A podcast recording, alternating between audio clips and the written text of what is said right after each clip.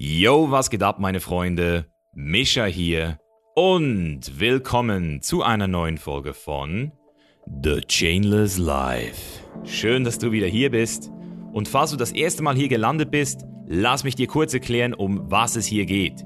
The Chainless Life hat ein Ziel. Wir unterstützen dich, damit du deine Ketten sprengst und deine wahre Bestimmung im Leben findest. Denn genau das wird heutzutage immer schwieriger. Immer mehr Bullshit schwappt vom Mainstream in unser Unterbewusstsein und uns wird vorgegeben, wer wir zu sein haben. Und so ist es eine große Herausforderung geworden, auf unsere innere Stimme zu hören und unser Leben wirklich selbstbestimmt und authentisch zu leben. Und genau deswegen bietet dir der Chainless Life Podcast jeden Mittwoch um 18 Uhr eine neue Episode mit spannenden Gästen, die wie ich über den Tellerrand hinausschauen und sich nicht mit dem Status quo der Gesellschaft zufrieden geben. Durch die tiefgründigen und unzensierten Gespräche kannst du direkt an den Erfahrungen meiner Gäste teilhaben und damit auch dein eigenes Leben massiv bereichern. Außerdem werde ich am Ende jeder Folge für dich die Top Learnings nochmal zusammenfassen, damit du so viel Mehrwert wie möglich aus jeder einzelnen Folge ziehen kannst. Klingt geil, oder?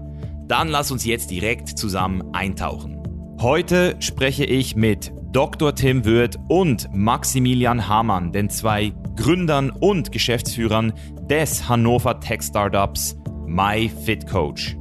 Sofern du meinen YouTube-Content verfolgst, hast du sicher auch schon von der MyFitCoach App gehört. Ich trainiere selbst ja auch schon seit acht Monaten damit und bin absolut begeistert von den Ergebnissen, die ich jetzt nochmal machen durfte, obwohl ich schon seit über zehn Jahren Kraftsport betreibe, Profisportler bin und eigentlich gedacht habe, ich wüsste, wie das Ganze funktioniert. Und das ist auch so ein bisschen das Thema, das wir heute besprechen. Wir reden vor allem über technischen Fortschritt und warum es für viele Leute manchmal gar nicht so einfach ist, das alte System aufzugeben. Das war nämlich auch der Knackpunkt für mich damals, als die Jungs im April 2019 an der FIBO auf mich zugekommen sind und mir das Ganze vorgestellt haben. Ich habe mir beim besten Willen nicht vorstellen können, dass es einen Algorithmus gibt, eine künstliche Intelligenz, die mein Training und meine Ernährung besser steuern kann als ich selbst. Ich würde sagen, als Control Freak kann ich da auch so ein bisschen aus Erfahrung sprechen und wirklich sagen, dass man einfach auch selbst sehr viel Vertrauen in eine andere Person haben muss, bevor man sich überhaupt coachen lassen kann. Also egal jetzt in welchem Bereich, aber besonders im Kraftsport, wenn man eben schon sehr viel Erfahrung hat, ist es nochmal um einiges schwerer. Und genau deswegen haben aber auch trotzdem die meisten Profisportler einen Coach und haben damit eben auch einen riesen Vorteil um die Objektivität zu gewährleisten, um hart zu sich zu sein, aber nicht zu hart und in den richtigen Momenten eben auch ein bisschen mehr zu leisten. Und das ist das, was ich jetzt wirklich gemerkt habe in den letzten acht Monaten. Und auch der Part, wo ich jetzt wirklich nochmal gemerkt habe, dass Krafttraining genau wie jede andere Sportart nicht einfach so ein Hobby ist, dass man einfach mal sich selbst beibringt, sondern einfach auch hier wieder klare Regeln und klares Coaching erfordert. Ich mache den Vergleich sehr gerne mit dem Karate-Training. Wenn du jetzt zum Beispiel Karate lernen möchtest, was machst du? Ich bin mir sicher, du gehst in den Dojo, holst dir einen guten Karate-Lehrer und lernst dort die Kicks, die Punches und die Techniken mit deinem Lehrer, mit deinem Sensei. Und es würde dir sicher nicht in den Sinn kommen, jetzt in den Garten rauszugehen und dort selbst die Kicks und die Punches zu üben mit irgendwelchen Videos und zu hoffen, dass du damit dann auch Karate lernst. Und trotzdem ist es aber im Kraftsport leider irgendwie genauso geworden, dass immer mehr Menschen denken, hey, es reicht, wenn ich einfach ein bisschen pumpen gehe und damit hole ich die maximalen Erfolge raus. Und dass das eben nicht so ist, das beweist mir jetzt wirklich auch die letzten acht Monaten, die ich jetzt mit MyFitCoach trainiert habe. Und deswegen reden wir jetzt heute mit Dr. Tim Wirth vor allem auch über die Technologie Technologie, die dahinter steckt, was ein Mathematikstudium auch dir für dein Leben nochmal beibringen könnte. Und wir reden auch über Unternehmertum und Startup-Mentalität. Das heißt, wenn du das Gefühl hast, hey, ich will auch irgendwann ein eigenes Startup gründen, ich will auch Unternehmer werden, dann ist es auf jeden Fall auch eine sehr interessante Folge, denn genau über solche Themen reden wir auch, obwohl MyFitCoach selbst jetzt noch nicht so lange auf dem Markt ist. Das Startup gibt es erst seit vier Jahren, aber trotzdem ist das schon mal eine beachtliche Zeit und ich selbst kann ja auch aus Erfahrung sprechen. Ich habe auch selbst vor MyFitCoach zwei Startups gegründet und bin auch offiziell seit letztem Sommer Business Angel von MyFitCoach und unterstütze die Jungs bei ihrer Vision, den Coaching-Markt zu revolutionieren. Und deswegen passt die Story einfach auch so perfekt zu The Chain is Life. Wir reden hier von zwei Jungs, die vor vier Jahren einen Traum hatten, eine Idee hatten, daraus eine Vision gemacht haben und nicht aufgehört haben, daran zu glauben. Ich finde solche Stories immer extrem inspirierend, vor allem, weil die Jungs auch aus meiner eigenen Community kommen. Maximilian hat damals selbst noch meine Videos geguckt. Ich kann mich sogar noch erinnern, dass wir uns 2014 mal vor dem Gold's Gym Venice gesehen haben. Es gibt sogar noch ein gemeinsames Foto von uns und seinem Bruder. Und heute, vier Jahre später, gibt es die App bereits für Android, wurde bereits tausende Mal runtergeladen und wird auch für iOS heiß erwartet. Und die Jungs arbeiten mit mir zusammen. Und das ist wirklich nochmal so eine Story, das muss man sich einfach bewusst werden. Das hätte auch komplett anders kommen können. Sowohl von ihrer Seite als auch von meiner Seite. Sie hätten im Prozess aufgeben können, abkacken können, sagen können, es wäre zu hart, das wäre nicht möglich, die App wäre zu kompliziert, zu aufwendig. Und ich hätte auch vor einem Jahr sagen können, nein, das ist die Konkurrenz von Science Statics, ich will hier nicht meinen Marktanteil verlieren und hätte damit natürlich auch ein Potenzial auf der Strecke gelassen, denn heute kann ich nicht nur mit der App trainieren, sondern auch den Jungs wirklich nochmal auf ganz anderer Ebene helfen, lerne selbst jeden Tag dazu und weiß auch, dass diese App einfach nochmal ein ganz anderes Biest ist, als was ich mit Science Statics die letzten drei Jahre machen konnte. Deswegen habe ich auch ein Statement-Video auf YouTube hochgeladen. Das kannst du dir gerne auch noch anschauen, wenn es dich interessiert, was meine Beweggründe waren, meine persönlichen Beweggründe, warum ich jetzt MyFitCoach auch komplett unterstütze und mich auch mit Science Statics aus dem Markt entferne, um wirklich auch den Fokus auf MyFitCoach zu legen. Das komplette Video findest du jetzt auf meinem Kanal auf YouTube oder wenn du den Link in den Show Notes anklickst. Und ich erkläre in dem Video auch, wie und warum ich aktuell für die nächsten sieben Tage Science Statics verschenke. Also wenn dich das interessiert, dann check auf jeden Fall das Video ab. Und jetzt geht es los mit Maximilian Hartmann, Dr. Tim Wirth und die Story zu My Fit Coach. Creating concrete visions of a macrocosmic prism with a brilliant optimism. Wir sind hier heute im My Fit Coach Office und vor mir sitzt Maximilian Hammann. Hamann, genau. Richtig. Hartmann. Hammann. Hamann, Hamann. Und Dr. Tim Wirth. Hallo, hallo. Moin, moin. Wie geht's euch? Sehr gut. Ja? Alles bestens. Eine sehr spannende, sehr produktive Woche. Was müsste passieren, dass du mal sagst, mir geht's nicht gut? Hast du schon mal, als dich jemand gefragt hat, wie geht's dir, gesagt, hey, mir geht's richtig beschissen? So ganz real? Ja, Ja? ja, aber dann ist wirklich sehr beschissen. Also ich muss schon sagen, wenn, selbst wenn es irgendwie mal so nicht so geil ist, kommt trotzdem erst ganz gut. Oft wahrscheinlich auch um das Thema dann gar nicht erst so. In dem Moment, wo du sagst, ey, heute ist scheiße so. Der andere erwartet es ja schon gar nicht. Ja. Du selber bist dann in dem Moment, wo du dann halt noch mehr darüber redest. Und ich glaube, oft will man das eigentlich gar nicht. ich verstehe das, oder? Dieses, ich will mich gar nicht erst beklagen vor anderen Leuten, aber ich glaube, das ist auch so ein bisschen, also vielen Leuten geht's ja manchmal nicht gut und die reden eben nicht darüber. Und vielleicht, wenn du da mal so sagen würdest, hey, mir geht's heute richtig beschissen, dann würden andere das richtig schätzen, so wow, weißt du, so erzähl mir mehr, weil mir geht's ehrlich gesagt auch nicht gerade so gut. Und vielleicht würde das auch so ein bisschen das Eis brechen manchmal, weil ich sehe das auf Social Media halt auch, dass wenn ich mal so etwas teile, was nicht so gut lief, die Leute das ultra feiern. Das ist real. es ist halt real und ich denke, das würde einfach auch nochmal den Leuten so ein bisschen mehr die Erlaubnis zu geben, hey, mir geht auch nicht immer gut. Aber uns geht's ja wirklich Safe. gut, oder? Ja, das ist, das ist so ein bisschen das Thema, deswegen ist auch die Vorstellung aktuell nicht da. ja. Ja, der Grund, wieso ich heute den Podcast machen will, ist vor allem, weil ich einfach auch mal den Zuhörern hier die Chance geben will, diese Vision, die ich ja jetzt besser sehe als alle anderen aktuell, die noch nicht so tief drin sind, einfach, dass die das auch mal sehen können. Wo gehen wir hin? Wo geht es für alle hin am Ende des Tages? Weil es ist ja ein Thema, das in aller Munde ist, also Artificial Intelligence. Ich habe euch ja diesen Virtual Reality Roboter da gezeigt.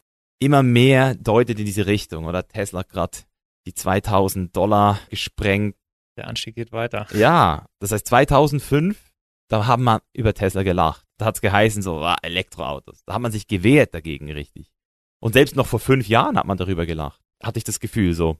Und dann ist irgendwie Patrick, war der erste in meinem Umfeld, der sich so ein Tesla X gekauft hat. Und dann hat's irgendwie angefangen, die Leute haben es fancy gefunden. Und heute kaufst du dir einen Tesla, selbst wenn du nicht an die Klimaanwerbung glaubst, du kaufst dir trotzdem einen Tesla.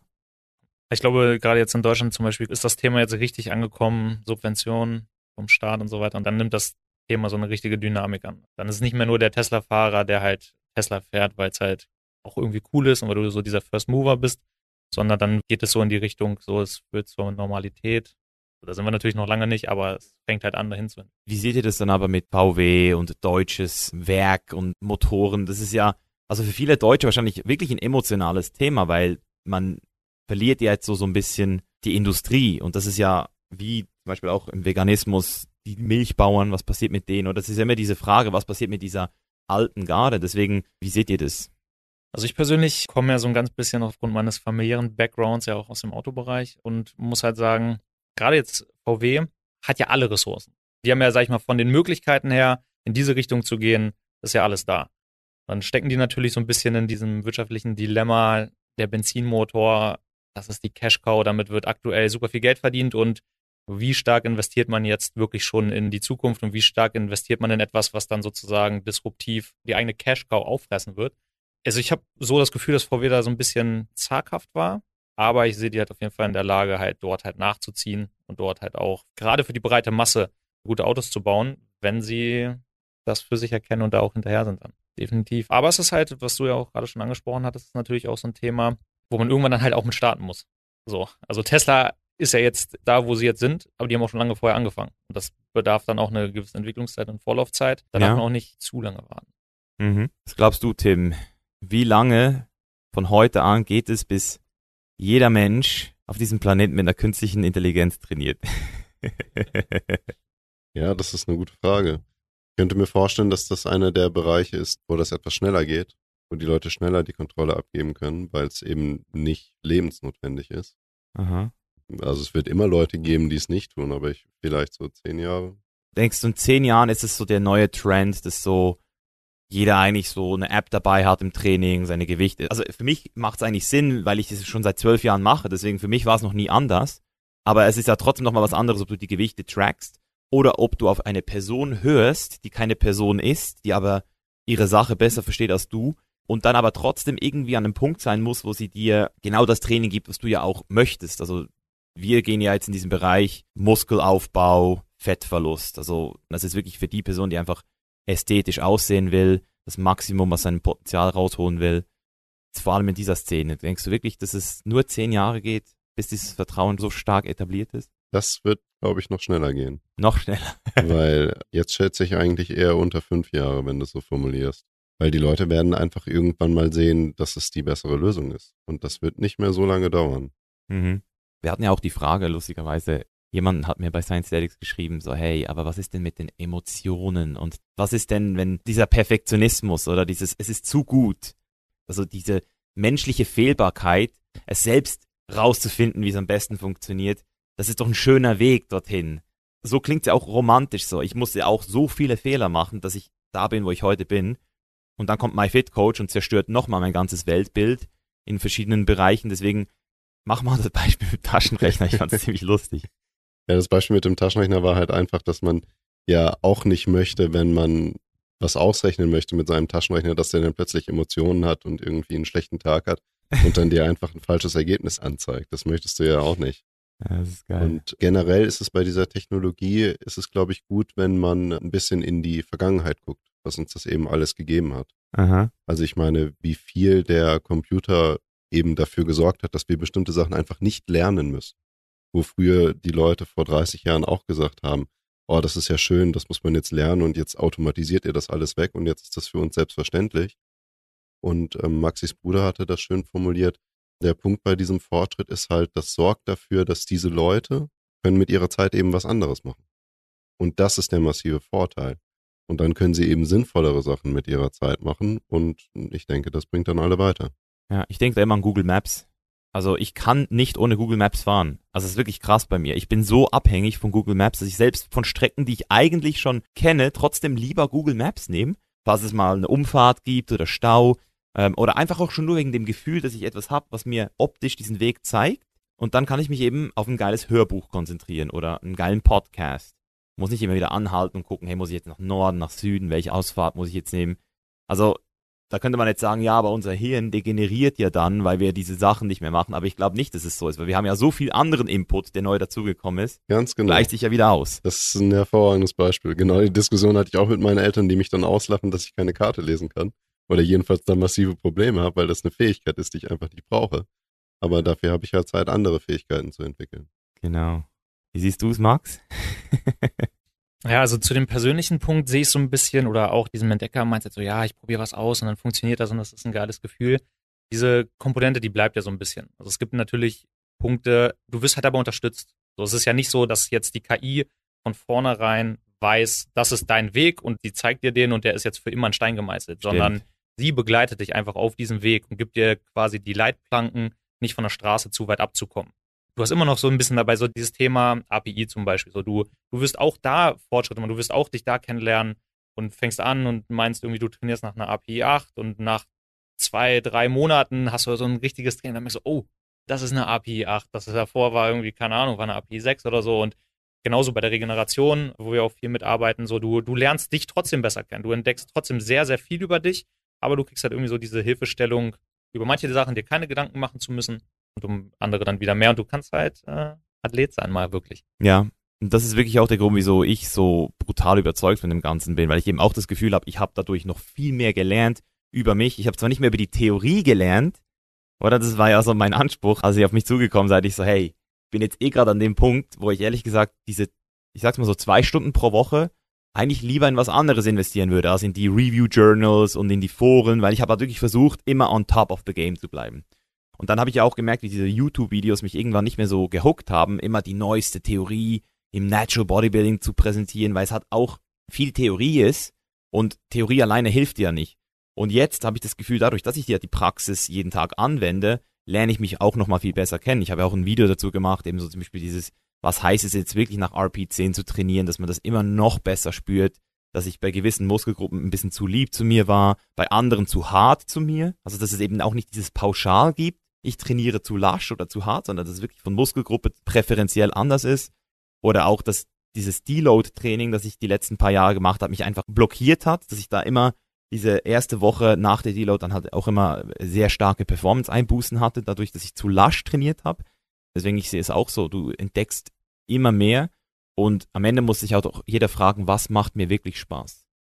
Gibt halt Leute, die sagen, hey, mir macht es Spaß, wenn ich einfach ins Training kann, wann immer ich will, ohne Plan und einfach das machen kann, auf was ich Bock habe. Und ich glaube, der Anspruch der Kunden von MyFitCoach und auch mir ist, mir macht das Training am meisten Spaß, wenn ich die meisten Erfolge erziele. Also so war ich immer schon. Also ich habe auch gerne mal den Spaß an zweiter Stelle geschoben, nur um noch mehr Erfolge zu erzielen.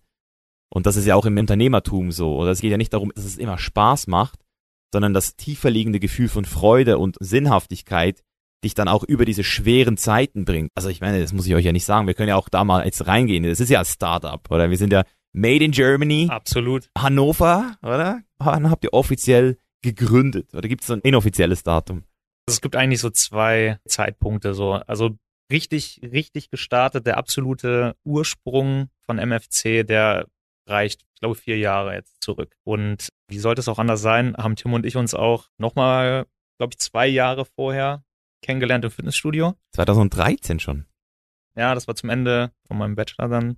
Da kam Tim dann im Gym auf mich zu und meinte, ey, hier, du bist ja auch echt oft da, habe ich gesehen. Und ich habe hier so einen Kumpel, den hast du wahrscheinlich auch schon öfter gesehen. Wir gehen ab und zu zu einem All You Can Eat. Hast du Bock, da mal mitzukommen?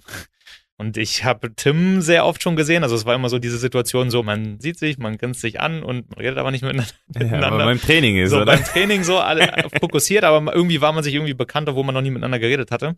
Und dann, äh, ja, habe ich gesagt, klar. So, und dann sind wir zusammen zum All gegangen und hat sich da sehr schnell eine super Freundschaft entwickelt. Und ja, Fitnessbegeistert uns viel mit dem Thema beschäftigt, sehr viel an eigenen Plänen und allem rumgetüftelt und über die Theorie und auch die Praxis philosophiert und sind dann irgendwann so zu diesem Punkt gekommen, dass wir gesagt haben, da gibt es natürlich gute Sachen, es gibt gute E-Books, es gibt gute Videokurse, aber da muss es doch noch eine bessere Lösung geben. Und ja, da haben wir dann irgendwann so gesagt, ja, wie wäre es denn eigentlich, wenn man das alles irgendwie umsetzt? Der Gedanke dann, ja klar, ein Personal Coach, der macht das, der kümmert sich um diese ganze Thematik, aber schweineteuer und halt auch viele auch nicht gut. Also nicht gut oder sehr, sehr teuer. Ähm, war dann einfach irgendwie so eine gute Gelegenheit, da wo wir gesagt haben, ja, lass uns das doch irgendwie automatisieren. Lass uns doch irgendwie gucken, dass das gemacht wird, aber halt irgendwie automatisch. Wer hatte diese initiale Idee? Die initiale Idee kam witzigerweise von mir, obwohl ich ja dann am Ende nicht der bin, der das dann alles komplett so umsetzen kann. Wobei die Idee dann zu Beginn einfach war, ja, eine, eine App und die macht das für dich. Und das war schon ziemlich, ziemlich grob. Ja. Und das muss man auch sagen, die Idee hat sich dann über die Jahre viel mehr geschärft. Also es war jetzt nicht so, dass wir da standen und sagen, das Produkt, was man jetzt zum Beispiel heute sieht, das hatten wir im Kopf, sondern das war ein sehr großer iterativer Prozess. Mhm. Krass. Das heißt, du hattest diese Idee und ich denke, diese Idee ist sehr geil, aber ich denke jetzt nicht, dass du der Einzige bist, der diese Idee hatte oder hat aktuell. Also ich Ja. kann mir sogar vorstellen, dass es andere gibt, die wahrscheinlich auch an so einem Produkt feilen. Ich habe bisher noch nichts gesehen. Also ich habe ja, als ihr auf mich zugekommen seid, war das erste, was ich gemacht habe, eine fette Marktrecherche. Ich habe so 60 Tage lang wirklich mal mit allen Leuten aus der Szene geredet. Und da gab es halt Tracking-Apps, dann gab es so Leute, die haben so Trainings-Apps und dann gab es Ernährungs-Apps, aber dass es beides kombiniert wird, das gab es halt wirklich noch nicht. Und dass das Ganze auch auf einem Algorithmus programmiert wurde, der wirklich auch lernt mit dir, der dann auch sozusagen immer erweitert werden kann. Und ich glaube, das ist so ein bisschen der Punkt, wo dann auch ähm, ihr mich so ein bisschen gecatcht habt mit der Idee. Da kann Tim vielleicht noch mal so ein bisschen das Technische erklären, weil viele Leute sind sich, glaube ich, gar nicht bewusst, was es heißt. Oder das war 2015, jetzt haben wir 2020. Genau. Der Punkt, den wir irgendwann rausgearbeitet haben, ist eigentlich, dass sich die Problematik von Athleten, also am Ende eine Idee oder auch ein Vorhaben entsteht aus einem Problem. So. Und das Problem, was wir halt ausgemacht hatten, war, die Leute erreichen ihre Ziele halt nicht oder sie erreichen sie nicht mit einem angemessenen Aufwand. Dann sind wir dann halt hingegangen und haben auch überlegt, woran liegt das? Und das lässt sich eigentlich im Prinzip ganz einfach erklären. Man hat im allerersten Schritt so ein bisschen das Problem halt Wissen. Du musst wissen, wie es funktioniert. Und da gibt es gute Lösungen, absolut. Also das war auch das, was ich eben meinte. Es gibt super E-Books, es gibt super Wissensvermittlung. Da gab es auch früher, du kennst es ja selber, lange Zeit Schwierigkeiten. So, was ist die richtige Quelle? Wer erzählt dir da irgendwelche Bro-Science und irgendwelche Anekdoten? Und wer bringt dir den richtigen Shit? So die wirklich die Ja. echten Fakten, mit Ja, denen ja. du dann am Ende arbeiten kannst. Das ist aber, hat sich, denke ich mal, schon relativ gut rausgearbeitet. Ich denke, dieser Punkt war wirklich so 2013, also ich will jetzt nicht mich rühmen dafür, aber so 2013 mit dem Lean Bulk System, das war halt wirklich so das erste Mal, dass Leute wirklich diesen Trust hatten, dass das jetzt nicht wieder so ein Scam-Programm ist, weil ich halt auf der Landingpage gesagt habe, es wird nicht einfach für dich. Ich verspreche dir nichts. Weißt? Und die Leute haben das Ja. halt gefeiert, weil ich halt real war und dann kamen die ganzen anderen Science-Leute immer mehr dazu, beziehungsweise es ist dann auch von Amerika rüber geschwappt. Und das war halt wirklich so dieser krasse Turning Point 2013, 14, da gab es wirklich so eine Welle. Da gab es ja dann auch dieses, ich würde mal fast so sagen, dieser historische Tag an der FIBO 2015, wo dann äh, Markus Rühl so gesagt hat, ja, das ist nicht mehr das gleiche hier an der FIBO, diese jungen Hipster und so. Da gab es ja dann zum ersten Mal auch so diese zwei Lager, wo man wirklich gemerkt hat, hier passiert was. Und ich kann wirklich nochmal kurz da einhängen, weil du gesagt hast, diese angemessenen Erfolge blieben aus. So lustig, dass du das sagst, weil ich habe ja nachgewiesenermaßen wirklich tausende von Transformationen mit Science Statics erzielt. Aber ich habe auch über 10.000 Produkte verkauft. Das heißt, wir haben so eine Success Rate, also wo, ich wirklich sagen kann, das waren nicht gute Erfolge, sondern richtig krasse Erfolge. So richtig krasse Success Rate war 10%. Und dann hatten wir nochmal so 10%, von denen habe ich ab und zu mal sowas gesehen. Das waren auch geile Erfolge.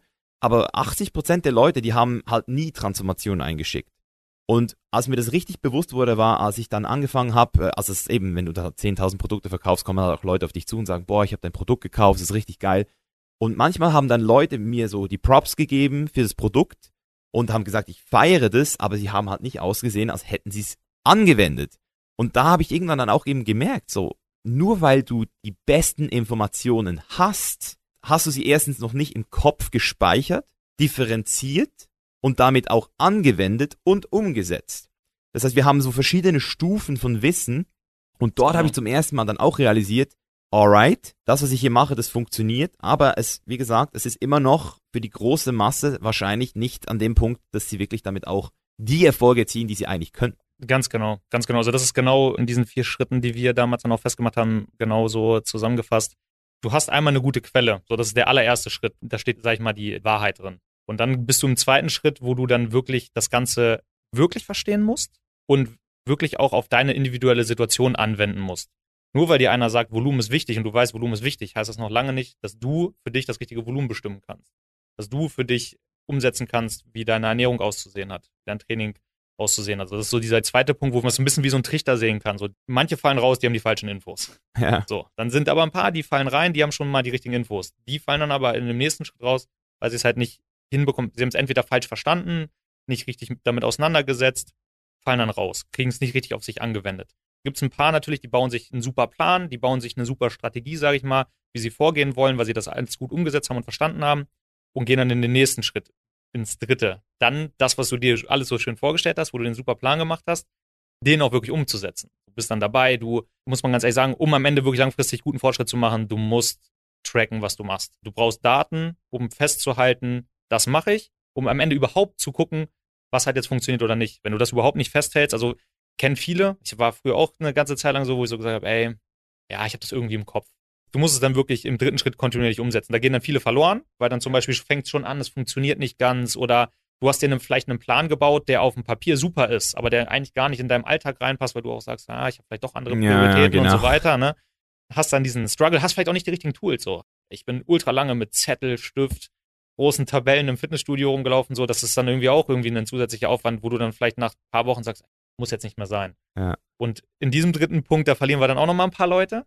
Und dann kommen wir eigentlich zu dem vierten, und das ist eigentlich der wichtigste für die langfristigen großen Erfolge und aus meiner Sicht so die Königsdisziplin in diesem Sport, natürlich neben der Execution, die ist natürlich sowieso das Wichtigste.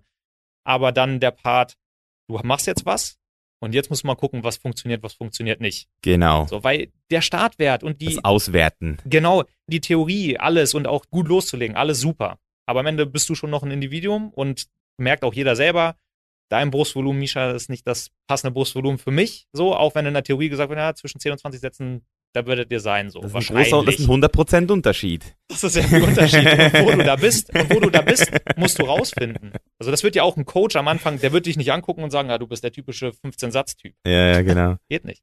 So, und da kommen wir dann in diesem Ja. vierten Punkt, und das ist aus meiner Sicht halt auch der komplizierteste Punkt für den Athleten dann am Ende selber. Du guckst jetzt an, was hast du gemacht, wie hast du dich ernährt, wie hast du trainiert, hast quasi so diesen Testpunkt gesetzt, fängst jetzt an zu sagen, okay, da drehe ich ein bisschen hoch, da drehe ich ein bisschen runter, diese Anpassung vorzunehmen. Die ist, selbst wenn du das ganze Wissen hast, auch immer noch, sage ich, zumindest zeitaufwendig und auch schon nicht leicht. Und da verliert man auch noch mal ein paar. Das war so unsere Problemanalyse, wo wir gesagt haben, ja, diese ganzen Punkte, da kann es irgendwo scheitern, dass du nicht dein Ziel erreichst oder auch deinen Spaß verlierst, weil Erfolge nicht da sind oder dass es auch viel zu viel Aufwand ist, wo du einfach sagst, ja gut, würde jetzt funktionieren, aber mit dem Aufwand sage ich, passt jetzt nicht rein, ich habe andere Prioritäten zusätzlich noch. Ja, das ist es. Das ist genau der Punkt, oder? Das ist, also ich würde nicht sagen, dass wir beim letzten Punkt noch mal ein paar verlieren, sondern eigentlich fast alle. Also wirklich fast alle, inklusive mir, weil ich habe auch die ersten drei Levels gemeistert. Ich kann mich auch erinnern, bei Level 3, das erste Mal, als man einen Plan ähm, sich selbst aufschreibt und dann guckt man ihn an und denkt so, boah, das ist er. Das ist der Plan fürs Leben. Und dann gehst du ins Gym und denkst so, Alter, was habe ich mir dabei gedacht? Das ist viel zu viel Volumen. Das ist mir, ey, das ist die Story of my life gewesen zwischen 2013 und 2016. Das ist mir immer wieder passiert. Das ist wirklich immer so mein Ding gewesen. Und dann habe ich das auch gemeistert. Und dann ähm, kam aber wirklich diese Analyse dazu. Da würde ich jetzt auch super gerne direkt mit Tim reingehen, weil analysieren, dokumentieren und aus diesen Dokumenten und diesen ganzen Sachen dann auch wieder Schlüsse zu ziehen und es dann wieder auf seine Situation anzuwenden, die ja auch nicht immer gleich ist. Also meine Situation hat sich seit 2018 auch verändert. Ich will nicht sechsmal pro Woche zweieinhalb Stunden im Gym verbringen. Das ist nicht mehr mein Anspruch. Ich trainiere aktuell sieben bis neun Stunden pro Woche. Das ist drei bis fünf Stunden weniger und mache aktuell immer noch bessere Erfolge. Das heißt, ich habe in den letzten paar Jahren nicht schlecht trainiert, aber ich habe bei weitem noch nicht optimal trainiert. Und Tim, wie kann es sein, dass selbst jemand wie ich, der doch sehr viel in der Theorie weiß und angewendet hat und Profi ist, trotzdem so eine krasse, ähm, immer noch so einen krassen Gap entstanden hat? Ja, ich denke, wie schon gesagt wurde, das ist wirklich der letzte und schwierigste Schritt. Und deshalb sind wir jetzt ja genau hier an dieser Stelle. Es geht ja um Informationstechnologie, sozusagen im weitesten Sinne. Und ähm, die Informationen, die kann man sammeln. Ne? Also man, man trackt sein Training, dann ist man schon mal weiter als die, die meisten anderen, trackt noch alle möglichen anderen Variablen. Aber der entscheidende Schritt ist dann ja, welche Entscheidung triffst du auf Basis dieser Daten? Das heißt, du musst die richtigen Daten gesammelt haben, genau die, die wirklich zählen. Genau. Und gleichzeitig musst du dann in der Lage sein, die richtigen Entscheidungen zu treffen.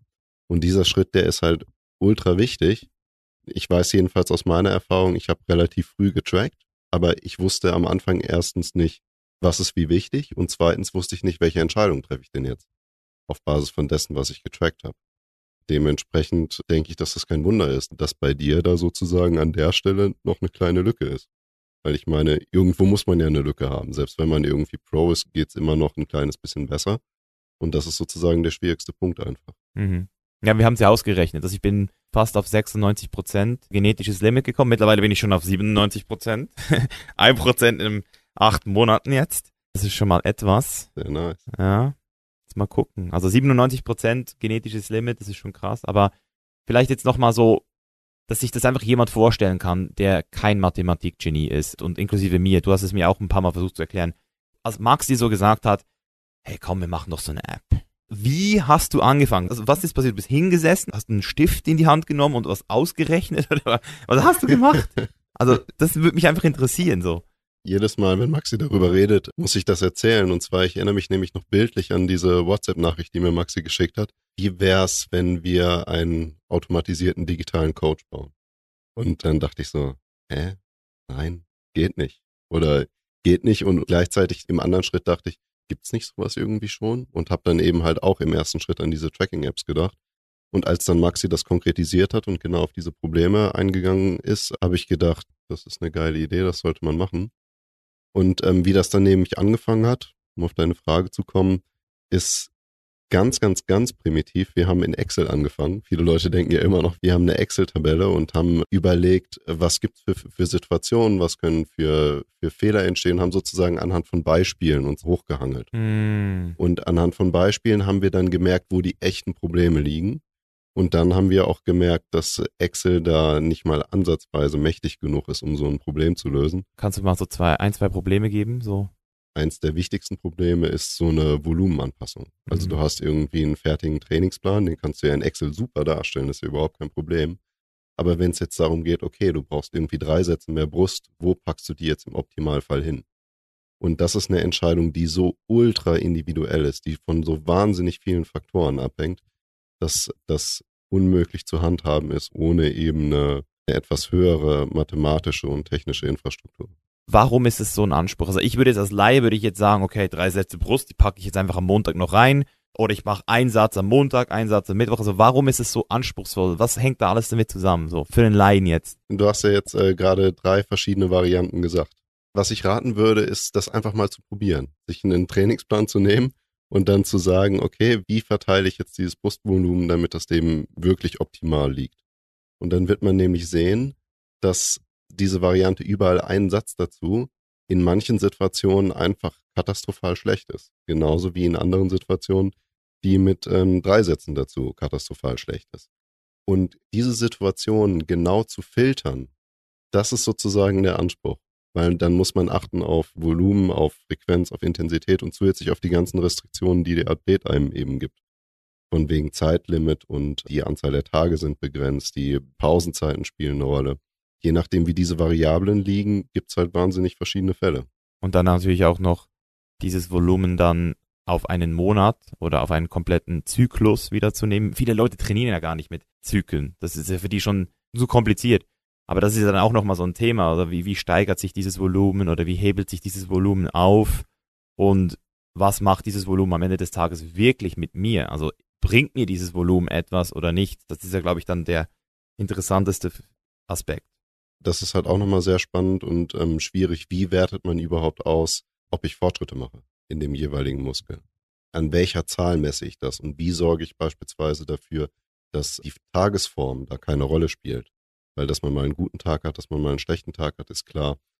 Und das dann richtig sicher zu messen, das ist äh, auch was, was herausfordernd war. Okay, das heißt, ihr habt diese Probleme einfach alle festgestellt und Excel hat dann irgendwann nicht mehr das hergegeben, was es hergeben sollte. Und, Sehr, sehr schnell hat Excel da nichts mehr hergegeben.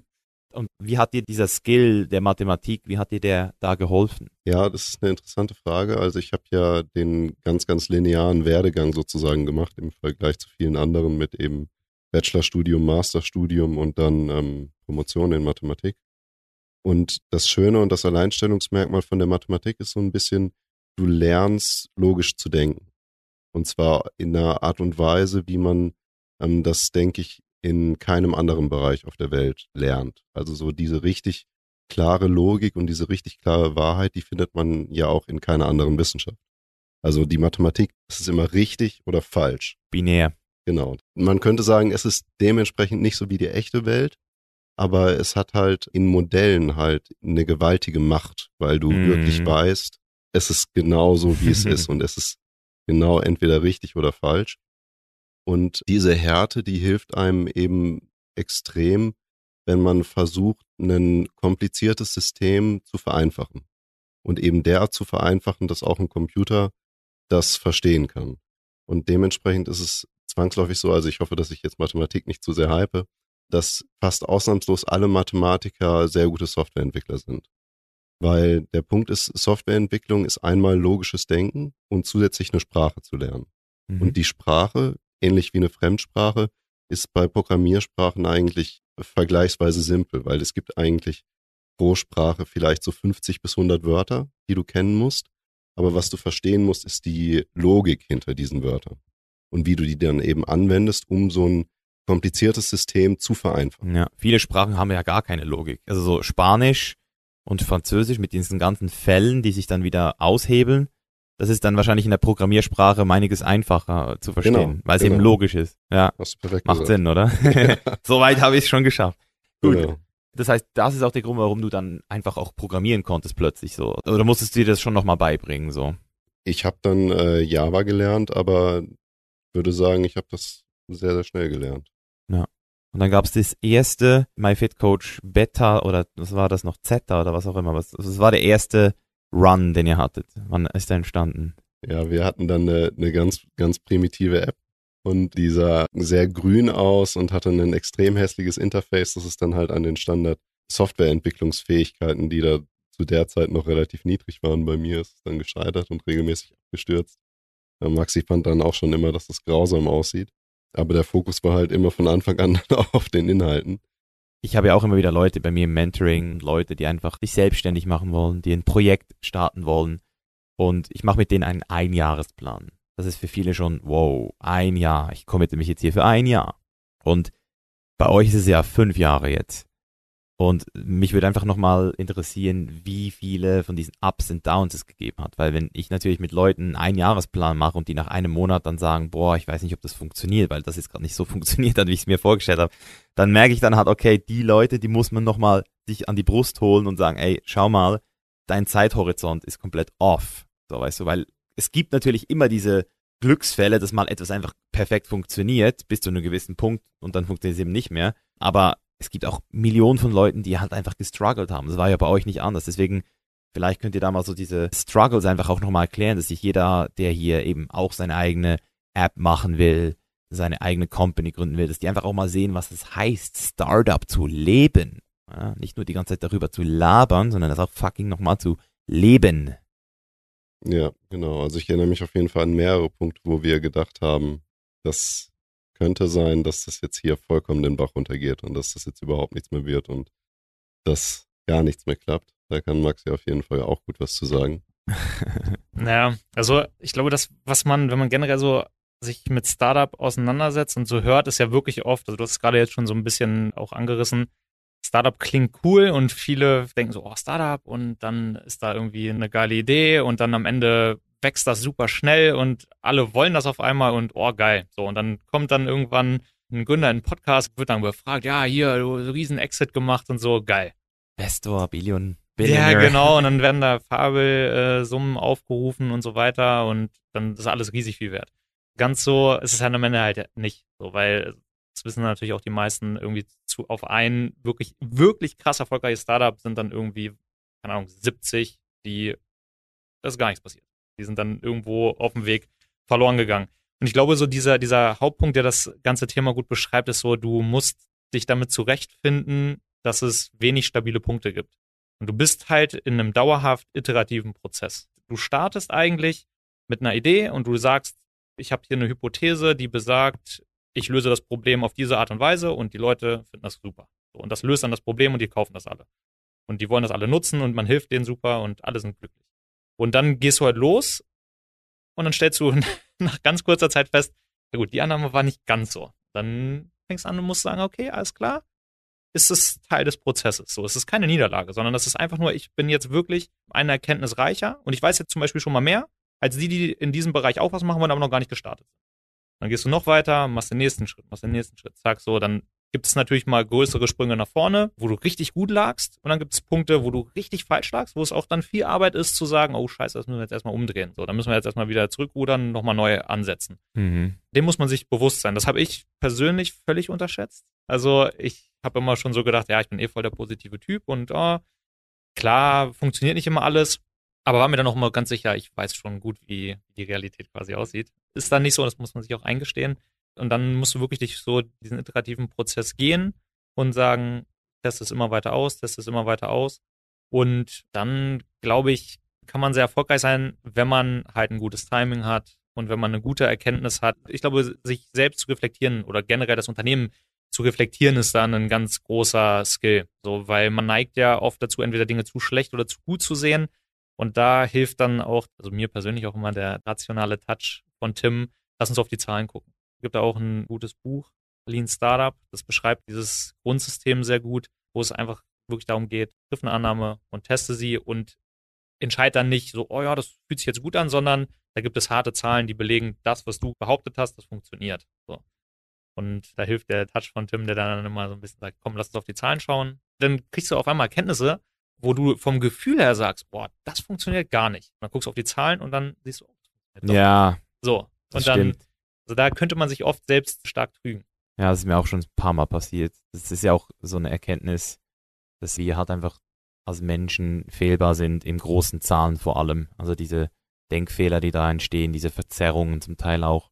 Ich glaube, es gibt viele Leute, die unterschätzen das Startup wie ihr. Also ich glaube, das ist sogar, ich würde mal sagen, niemand hat immer die perfekte Einstellung. Aber es gibt ja trotzdem so viele Leute, die dann aufgeben oder sagen, es ist nicht gegangen oder sie haben es nicht geschafft. Und zum Teil eben auch mit richtig guten Ideen. Was würdest du sagen, sind so die Charaktereigenschaften? Also du hast gesagt, reflektieren ist wichtig. Ich höre jetzt auch dieses Rationale raus. Das ist, wenn du eine sehr emotionale Person bist, dann brauchst du entweder eine rationale Person an deiner Seite oder das wird nicht funktionieren eigentlich, kann man fast schon sagen. Oder ist schwer. Ich glaube, der, der emotional stark getrieben ist, bei dem kann es auch funktionieren. Und ich glaube, das, was wirklich super essentiell ist, ist, was ist deine Mission? Beziehungsweise welches Ziel, welches Warum steckt auch dahinter? Also klar, es ist mittlerweile ja schon so ein bisschen so abgedroschen, finde dein Warum und dann geht alles von alleine und so, ne? Aber ich glaube, dass es ein ganz, ganz wichtiger Punkt ist. Weil ich jetzt für meine Person zum Beispiel sagen kann, wir wollen wirklich, dass jeder Mensch einen Weltklasse Personal Coach in seiner Hosentasche hat, der ihn dann auf dem effizientesten Weg zu seinem Ziel führt, zu seinem Traumkörper, zu seinem Traumlook, zu seiner Traumfitness. Jeder soll das können und das soll bezahlbar sein. Das ist so unsere Mission. Und dann gibt es diese Momente, wo du dann saumäßig struggles. Also ich erinnere mich da dran, dann arbeitest du an der KI und dann funktionieren die Dinge nicht und dann willst du was besser machen und dann machst du es schlechter und alles wird schlechter und du, du sitzt dann da und denkst an, scheiße, Alter, Mann, ist das nervig und diesen Blick nach vorne dann zu haben und zu wissen, so, dass das ist jetzt hier ein kleiner Step. Wir haben dort dieses, Ja. dieses Ziel und das muss dich wirklich inspirieren. Da, da musst du auch eine Leidenschaft für haben. Da musst du auch dran sein und das muss dir wirklich wichtig sein. Ja. Viele, viele setzen sich ja auch ein Ziel und so war ich früher zum Beispiel auch. Also ich war ganz früher so, dass ich gesagt habe, so ja, reich werden ist cool und das ist ja irgendwie super. Und ich habe zum Beispiel auch den traditionellen Weg wie Tim gewählt, Bachelor gemacht, Master gemacht, habe dann in einer Unternehmensberatung gearbeitet, in einem großen Unternehmen, was aktuell stark in der Kritik steht, aufgrund von Wirecard bei EY. Und ähm, da kommen dann auch diese harten Momente und dann fehlt dir vielleicht teilweise so dieser größere Punkt, wo du sagst, bewirke ich jetzt hier wirklich was Großes oder nicht? Oder helfe ich hier wirklich Leuten? Und da habe ich auch so festgestellt, so ich habe richtig Bock, Leuten dabei zu helfen, ihre Ziele zu erreichen. Und wenn du dir das auch dann vor Augen führst, auch in diesen schwierigen Phasen, wo Dinge nicht funktionieren, so dieses, wir können so vielen Leuten helfen und wir können so positiv auf das Leben von so vielen wirken, so dann Mhm. das treibt dich dann an und das, das schiebt dich dann auch über diese Schwelle rüber. Also das ist so ein bisschen so diese emotionale Komponente, die auch hilfreich sein kann. Aber sonst ist es auch so, dass dieses Rationale darf nicht verloren gehen, weil du sonst, glaube ich, wenn du zu emotional unterwegs bist, dann keine guten Entscheidungen. Mhm. Ja, es sind ein paar richtig geile ähm, Sachen angesprochen, die ich jetzt vielleicht nochmal einzeln rausdestillieren möchte, weil ich das Gefühl habe, dass es super spannend auch für viele Zuhörer sein kann, wenn es ums Thema Startup geht. Wir haben jetzt dieses rational versus emotional Thema. Und ich habe jetzt auch schon ein paar Startups gesehen, mitgegründet. Und was ich glaube, warum bei euch das Ganze jetzt doch funktioniert hat bis hierher und auch in Zukunft funktionieren wird, ist, weil dieser Mix aus emotional und rational gut gegeben ist. Wir haben diese rationalen Komponente, das ist ja krass bei euch, Zahlen, das ist ja alles eigentlich Zahlen, das ist ja Mathematik am Ende des Tages. Aber da haben wir das eine Ding, was extrem emotional ist und das ist das Warum. Du hast jetzt gesagt, ja, dieser abgedroschene Spruch. Ich würde sagen, es macht nicht alles einfach so machbar, aber es macht alles einfacher. Das Warum macht wirklich alles einfacher. Das heißt, wenn du ein Warum hast, dann bist du dafür auch bereit, in Portugal nach Hannover zu fliegen. Ja. oder sag jetzt mal so, also ich mache immer das Beispiel mit der, mit der Klippe. Oder wenn du halt eine Klippe hast, du stehst an der Klippe und du siehst, da ist ein Sprung, den du machen musst auf die andere Seite, aber du kannst auch sterben dabei. Also das Risiko ist da, dass du abrutschst und dann einfach stirbst. Du würdest nicht springen, wenn auf der anderen Seite der Klippe irgendwie eine 20-Euro-Note liegen würde. Da würdest du dein Leben nicht dafür riskieren. Aber wenn auf der anderen Seite dein bester Freund oder deine Mutter ist und die verblutet und du müsstest sie retten und du weißt, wenn du jetzt nicht springst, dann stirbt diese Person, dann würdest du sofort springen, dann würdest du gar nicht mehr überlegen. Das heißt, es ist die gleiche Situation, aber das Warum hat sich verändert. Warum springe ich? Und das ist, glaube ich, so der Grund, wieso das Warum ein sehr emotionaler Part ist, der einfach stimmen muss. Und bei vielen Startups in der Vergangenheit hat das Warum nie gepasst. Das ist der Grund, wieso es nicht funktioniert hat. Dann der zweite Punkt, den du angesprochen hast, finde ich auch interessant, sind diese Prinzipien, auf die ein Unternehmen beruhen muss. Das heißt, dass es eben wirklich auch harte Prinzipien gibt. Und was sind Prinzipien? Prinzipien sind am Ende des Tages auch emotional. Was fühlt sich richtig an für uns? Und da habe ich auch erst gerade einen richtig geilen Podcast gehört von How I Built This, wo der Airbnb-Founder interviewt wurde. Die haben ja im März praktisch ihr ganzes Business verloren. Niemand konnte mehr reisen, es war durch. Und er hat dann auch erklärt, dass es war die schlimmste Zeit seines Lebens, aber er hat sich auf seine Prinzipien beruht. Also er hat die Entscheidungen, die er getroffen hat, die waren nicht rational, also im Sinne von, wir müssen erstens mal 30 Prozent unserer Mitarbeiter gehen lassen, wir zahlen denen aber ein Jahr Healthcare in Corona-Zeiten, wir zahlen denen einen Headhunter, dass die direkt wieder weitervermittelt werden können. Wir geben das ganze Geld den Hosts, so gut es geht, also einen Teil des Geldes den Hosts zurück. Ich konnte alle meine gebuchten Airbnbs stornieren und habe das Geld zurückgekriegt. Diese Prinzipien, dass es für die Community ist, wir wollen Leute zusammenbringen. Das ist der Grund, wieso Airbnb jetzt heute lustigerweise wieder am Start ist. Jetzt mieten die Leute kleine Hüttchen im Wald irgendwo. Also es hat sich ein bisschen verändert. Nicht mehr in der Stadt in New York, im Big Apple, wo du dir ein Apartment rauslässt, sondern irgendwo in der Natur, weil du eben seit der ganzen Corona-Kacke keinen Bock mehr hast. Und das zeigt halt einfach, dass Airbnb es gecheckt hat und durch diese Prinzipien hat auch durch so eine krasse Phase durchgegangen ist. Das ist dieser emotionale Punkt. Und der dritte Punkt, den ich nochmal sagen will, ist dieses Framing. Das ist dann wieder rational. So, wie lege ich eine Sache aus?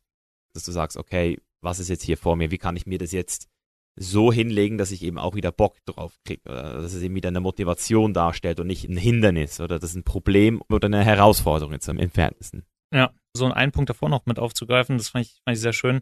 Was ich als einen Schlüssel von uns auch so ein bisschen sehe, ist die Verbindung aus einer richtigen Mission und daraus abgeleitet bestimmte Prinzipien und Werte, die wir aus unserer Persönlichkeit mitbringen und die aber auch zu unserer Mission gehören. Also das kann man jetzt natürlich nicht sehen, aber wenn du dich umdrehst, an der Wand stehen unsere Prinzipien und da gibt's das allerwichtigste Prinzip und das steht ganz oben. Und das heißt, der Erfolg unseres Athleten steht über allem. Und das haben wir von, von Anfang an ähm, für uns klar gehabt, dass alles, woran wir uns messen lassen wollen und alles, was wirklich zählt, ist der Erfolg unserer Athleten. Das ist dahingehend dann immer sehr hilfreich, auch Entscheidungen zu treffen. Es ist wichtig, dass die Prinzipien ehrlich sind. Es muss wirklich zu dir passen. Da hilft es dir nicht, dass du was schön findest, sondern du musst das wirklich in dir haben. Und das ist, glaube ich, so ein bisschen dann auch wieder dieser emotionale Part, Genau. der da dann reinkommt. Und der kann dann gerade in, in so schwierigen Phasen dann gepaart mit der rationalen Ebene sehr, sehr stark helfen. Ja, schön zusammengefasst. Vielleicht jetzt auch nochmal, um so ein bisschen den Bogen in die Zukunft zu legen, weil wir reden jetzt so, als wären wir da jetzt schon richtig hart am Start. Also wir sind ja, ich sage jetzt schon wir, seht ihr, obwohl ich bin eigentlich Advisor so ein bisschen so, Business Angel kann man sagen, aber ich sage auch schon wir, weil ich eben jetzt die Zeit ja auch schon genossen habe, jetzt die letzten 18 Monate. Vielleicht können wir ja mal die Story nochmal kurz aufrollen, wie das entstanden ist, also wie bin ich eigentlich zu euch gekommen. Der Ursprung war witzigerweise, ähm, saß ich damals mit meinem Bruder, der damals noch gar nicht zum Team zusammengehört hatte in Amerika und wir haben so überlegt, so ja, was wäre denn eigentlich so eine gute Strategie, um irgendwie den Leuten zu zeigen, hey, hier sind wir und guckt euch das mal an, so die Chance zu bekommen, dass die Leute sich mit uns auseinandersetzen. Wir sind beide irgendwie relativ schnell darauf gekommen, so eine Persönlichkeit, die im Fitnessbereich ein gewisses Vertrauen hat und für das steht, was wir machen wollen. Das wäre super, wenn wir dort einen Partner hätten, der da genau das vertritt. Und dann haben wir gesagt, ja, Misha, das wäre so jemand, der passt so von diesem Gesamtpaket. So, das war aber 2000, 2018. Und mein Bruder und ich haben nicht mehr wirklich drüber geredet und Tim und ich haben dann weiter, weiter daran gearbeitet. Und, und dann ruft mich mein Bruder an und sagt, ey, ich will zur FIBO. Kannst du mir irgendwie über MFC da so einen äh, Ausstellerausweis geben, sodass ich da schon Donnerstag, Freitag hin kann, damit es nicht so voll ist? Dann sag ich, ja, druck das aus und unterschreib das und dann passt das schon. Ich nicht weiter drüber nachgedacht, voll in meinen Sachen drin gewesen. Dann ruft mich mein Bruder vier, fünf Mal an und so. Und dann, ich konnte nicht rangehen. Dann gehe ich irgendwann ran und sag, ey, ich schicke dir gleich die Nummer von Misha der erwartet, dass du ihm mal, dass du ihm mal tiefergehend erzählst, was ihr so macht und was ihr vorhabt. Und ich weiß noch, wie ich da stand, wirklich, habe ja jetzt noch so ein bisschen, so ein bisschen Gänsehaut. Wir hatten nicht irgendwie gesagt, so diesen Plan. Aha. Theo, du gehst dann zu Misha und dann überzeugst du ihn oder irgendwie sowas und erzählst ihm von uns, sondern ich wusste gar nichts davon. Und er, er sagt das dann auf einmal. Das ist lustig. So, dann dann mal ein bisschen früher Feierabend gemacht, bin dann ins Hotel und hab, muss sagen, habe mir viel Gedanken drüber gemacht, vier, fünf, sechs Sprachnachrichten Ah. aufgenommen, so, wo ich so überlegt habe, was erzähle ich so genau und dann am Ende ist dann eigentlich das gewesen, so, was das Gefühl war. Und gesagt, ja, lass uns mal einen Call machen. Aha, genau. Da war ich in Thailand. Da warst du in Thailand, genau. Ich habe mir da zu der Zeit den, den Bizepssehnenanker leider gerissen und am Morgen vor meiner OP, also ich hatte um elf die OP und morgens um, ich glaube um sieben, hatten wir diesen, diesen ersten Call, haben da, glaube ich, Stunden oder so, wir hatten, glaube ich, irgendwie Ja. mal gesagt, wir machen eine Stunde. Wir haben eine Stunde abgemacht und, Und haben dann- drei Stunden haben dann drei. Stunden geredet und da auch schon so sehr in die, in die Zukunft gedacht, das kann man so machen und war einfach auch ein guter Spirit. Und ja, dann hat sich das, sag ich mal, so ein bisschen konkreter geworden. Wir haben noch weiter gesprochen, haben uns dann auch getroffen und haben dann festgestellt, so wir teilen diese Vision. Wir sehen auch eine gemeinsame Mission, stellen ein gutes Team da, das anzugehen. Ja, Mann. Ja, ist lustig, wie du es von deiner Seite erzählst. Von meiner Seite war es ja auch interessant, weil ich eigentlich gar nicht an die FIBO gehen wollte eigentlich so. Ich, Rock hat mich so überzeugt, hey Misha, komm an die FIBO. Die Leute würden das voll feiern, wenn du mal wieder kommst, weil ich war ja eigentlich raus aus dem Game so ein bisschen. Dann durch Rocker war ich dann wieder an der FIBO und kann mich erinnern, dass Matteo zu mir gekommen ist. Und das ist ja, oder da kommen so so viele Leute und sagen, ich habe eine krasse Geschäftsidee für dich und Misha, mach, schau dir das mal an. Aber bei ihm war es irgendwie so, der war einfach irgendwie so entspannt drauf. Also er war auf einer Augenhöhe mit mir, so, weißt du, so, das ist halt immer wichtig für mich, so wie kommt eine Person auf mich zu. Und als er mir dann kurz erklärt hat, um was es hier geht, für einen Moment ich so, what the fuck, so, weißt du, so, künstliche Intelligenztraining. Der erste Gedanke war natürlich so, ja gut, das ist natürlich eine heftige Konkurrenz, so, weißt du, so. Und das ist aber das Ding eben bei mir auch wieder mit meinen Prinzipien, oder? Ich sehe natürlich so dieses, dieses Konkurrenzding, Ego fängt gerade an äh, zu sagen, stoß das weg, dein eigenes Business und so. Aber irgendwie habe ich dann gemerkt, so, nee, warte mal, wenn das wirklich so wäre, wenn das wirklich funktioniert, dann wäre das eigentlich die Zukunft. Und da habe ich dann halt einfach wieder, ja, die Freiheit mir genommen und auch eben dieses, ich sag mal so ein bisschen diese Verantwortung für mich übernommen, zu sagen, hey, nein, ich will nicht der sein, der einfach weiterhin an dem festhält. Oder das habe ich ja noch nie gemacht. Und das hat dann auch, glaube ich, dazu geführt, dass wir uns auch so gut verstanden haben, weil ich da einfach auch direkt ohne Ego versucht habe, mir das vorzustellen, wie das sein kann. Da muss ich auch sagen, das, das hatte mich auch so beeindruckt. Ohne jetzt einen Namen zu nennen, äh, hatte Matteo mit noch zwei, drei anderen Kollegen gesprochen, die genau dann sehr, sehr abweisend waren und sehr, sehr Konkurrenzdenken, was ich auch verstehen kann. Also ich kann verstehen, dass man diese Gedanken hat. Und das hat mich aber dann von deiner Seite aus beeindruckt, dieses, ja klar, das ist irgendwie für mein aktuelles Thema auch eine Konkurrenz, aber irgendwie diese Weitsicht und auch dieser Gedanke so ein bisschen an den Athleten, ja, das, das kann noch mal einen Tick drüber hinausgehen, das kann noch mal mehr helfen, weil muss man auch ganz ehrlich sagen, man braucht jetzt nicht den optimierten Videokurs machen. So, da gibt auf der Ebene, wo du Wissen selber lernst, gibt es super Produkte. So, das ist gar keine Frage. Deswegen würde ich auch immer sagen, bist du jemand, der will es unbedingt verstehen, der will sich selber coachen, da gibt es gute Programme. Da sind wir wirklich schon auf einem sehr, sehr guten Level mittlerweile. Und das hat mir dann imponiert, dass du dich quasi davon so ein bisschen gelöst hast und einfach auch schon direkt mit die Gedanken gesponnen hast. Und mit überlegt hast, okay, ja, wie kriegen wir da das, das Next Level hin? Ja, ja, genau. Weil ich habe natürlich den Gap auch gesehen. Also ich habe gesehen, ihr habt da so ein Best Guess, ihr habt da so interessantes Branding schon, aber ich habe natürlich die ganzen Sachen gesehen, die man noch machen kann und wusste halt, dass ihr da auch äh, noch relativ am Anfang seid. Und deswegen, ich nehme mich jetzt zwar nicht Potenzial-Coach oder Producer, aber ich habe ja wirklich viele Leute aufgebaut in der Szene, äh, auch hinter den Kulissen.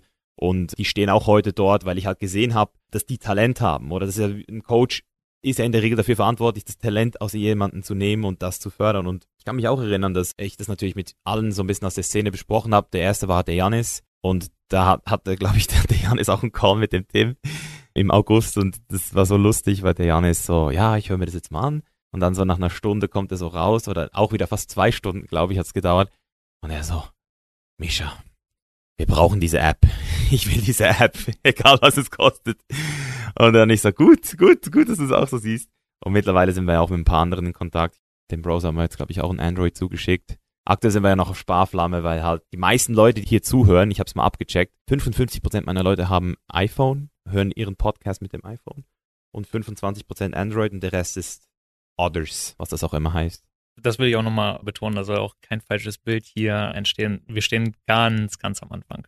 Da ist noch ganz, ganz viel Weg zu gehen und ganz viel Arbeit reinzustecken. Genau.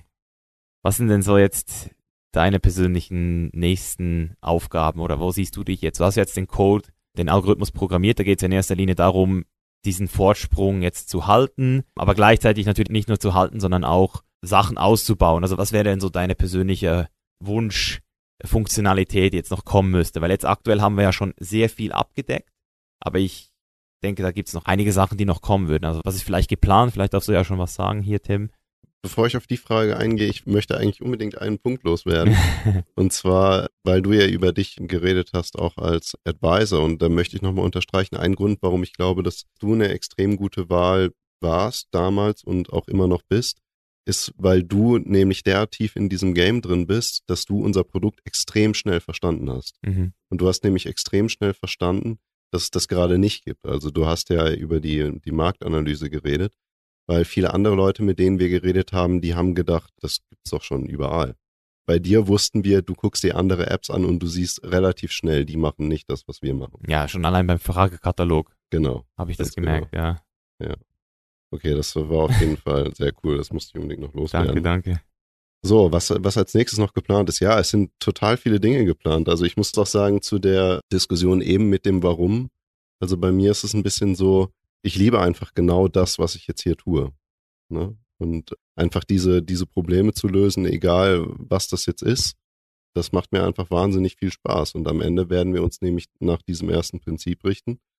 Der Erfolg unseres Athleten steht über allem und sozusagen die Community wird uns auch ein bisschen zeigen, wo sozusagen die größten Probleme und die größten Schwierigkeiten sind und die werden einen technischen Aspekt haben und den werden wir dann eben angehen. Um konkret auf die nächsten Features einzugehen, was wir geplant haben, ist sowas wie zusätzliche Aktivität näher eingehen zu lassen in die, in die Coaching-Entscheidungen der KI, beispielsweise insbesondere, wenn man in der Diät ist. Also, dass man seine Schritte tracken kann, so Sachen. Zum Beispiel. Und das dann konkret an den Stellen, wo es wirklich Sinn macht, die KI dann gegebenenfalls eine Entscheidung trifft, okay, jetzt ist es klug, nicht die Kalorien zu senken, sondern jetzt ist es klug, dafür zu sorgen, dass der Athlet sich ein bisschen mehr bewegt. Das ist zum Beispiel Geil. was, was wir einbauen wollen. Ja. Und an, ansonsten äh, gibt's viele, viele Dinge, die man noch erweitern kann. Komm, gib mir noch was. Ich glaube, Maxi, Maxi hatte einfach den größeren Plan. Ich kümmere mich hauptsächlich um die technische Umsetzung. Das greift nochmal das auf, was wir vorhin in der Theorie so ein bisschen besprochen haben. So, du triffst Annahmen und sagst, so muss das Produkt aussehen und so muss das Coaching sein. Da gibt es natürlich von der Wissenschaft klare Leitplanken, was ist wirklich wichtig. Aber dann ist es auch ganz viel, um zu sehen, okay, was braucht der Athlet wirklich? So, was kommt von unseren Nutzern, wo man auch sagen muss, mega geile Community. Also wirklich so dieser revolutionäre Gedanke ist bei den Athleten überall drin und dann kommen da super geile Ideen und das ist das, wo es dann weitergehen muss. So, wo man dann anfängt zu sagen, okay, jetzt ist es nicht einfach nur wir stellen uns die ganze Zeit was vor, sondern wo kannst du dem Athleten wirklich noch besser helfen, weil er sagt, dass er da das Problem hat und er ist, der das wirklich am besten weiß. mhm. Und was ich jetzt so gerade direkt im Kopf habe, ist, äh, was sich viel gewünscht wurde, ist eine Notizfunktion, also dass du zu jeder einzelnen Übung dir nochmal Notizen machen kannst. Wenn man jetzt mal so technologisch in die Zukunft guckt, was alles da noch passieren könnte mit Augmented Reality oder so. Definitiv. Also wir haben einige Steps vorher zu gehen, aber das, was gerade ein besonders großes Thema auch von Tim ist, der halt nicht irgendwie Fitness und ich mache jetzt Wissenschaft auch irgendwie ist, sondern Tim hat wissenschaftlich gearbeitet und Tim ist auch Wissenschaftler, also wirklich Wissenschaftler, der auch geforscht hat. Und dieses Thema ist halt bei uns ziemlich groß, dass wir mit den Daten, die wir auch erheben und mit den Daten, die wir von den Athleten sammeln, sehr viel Gutes tun können. Und was ein Anspruch von uns ist, ist mit dieser einzigartigen Datengrundlage zu sagen, okay, welche Schlüsse können wir jetzt hier rausziehen? Wie können wir auch die Trainingswissenschaft, die Ernährungswissenschaft weiter mit vorantreiben? Wo können wir neue Erkenntnisse ziehen, die dann der ganzen Allgemeinheit helfen kann, noch besseres Training, noch bessere Ernährung zu machen. Das ist ein großes Thema, wo man dann definitiv sehr viel Potenzial hat. Und gut, es gibt mittlerweile ein paar Startups, die machen zum Beispiel dieses ganze Motion Tracking sehr, sehr gut. Die Technologie, die dahinter steckt, die ist halt sehr spannend, weil die nämlich die Ausführung bei einer Kniebeuge analysiert und dir sagt, ey, deine Knie knickt nach innen oder dein Rücken knickt ein, so du pass da auf, pass da auf, du gehst nicht tief genug oder sonst was. Und da kann es, glaube ich, langfristig viel Potenzial geben, das zu kombinieren. Weil das muss man auch ehrlich sagen, das ist ein Part, den wir auch nicht abdecken. Das ist dieser Part, die Ausführung. Der liegt in der Verantwortung des Athleten selber. Wir unterstützen, wir geben sehr gute Infos. Wir weisen ihn ganz stark darauf hin, also wie er die Übung ausführen soll. Aber du kennst es selber, das eine lesen, das verstehen und das am Ende das machen. Da ist es dann schon hilfreich, wenn du dann gegebenenfalls auch nochmal darauf hingewiesen wirst. Und in dem Bereich, denke ich, mit der Technologie, die es da zum Teil schon gibt und die da auch weiter ausgebaut wird, wird man, glaube ich, langfristig auf jeden Fall was Cooles machen können, um da den Athleten noch besser zu coachen. Und da sehe ich uns vor allen Dingen in dem Part dann ähm, die richtigen Entscheidungen auf Basis von einer getrackten Ausführung zum Beispiel zu treffen und die richtigen Empfehlungen zu geben. Und was so ein Wunsch, glaube ich, von ganz vielen ist, wo ich ehrlich sagen muss, dass ich noch nicht genau weiß oder eine genaue Vorstellung habe, wie man es machen würde, aber wäre zum Beispiel, wie geil wäre das, wenn du dein Essen fotografierst und dann Boah. erscheinen da kling, kling, kling, kling die Makros.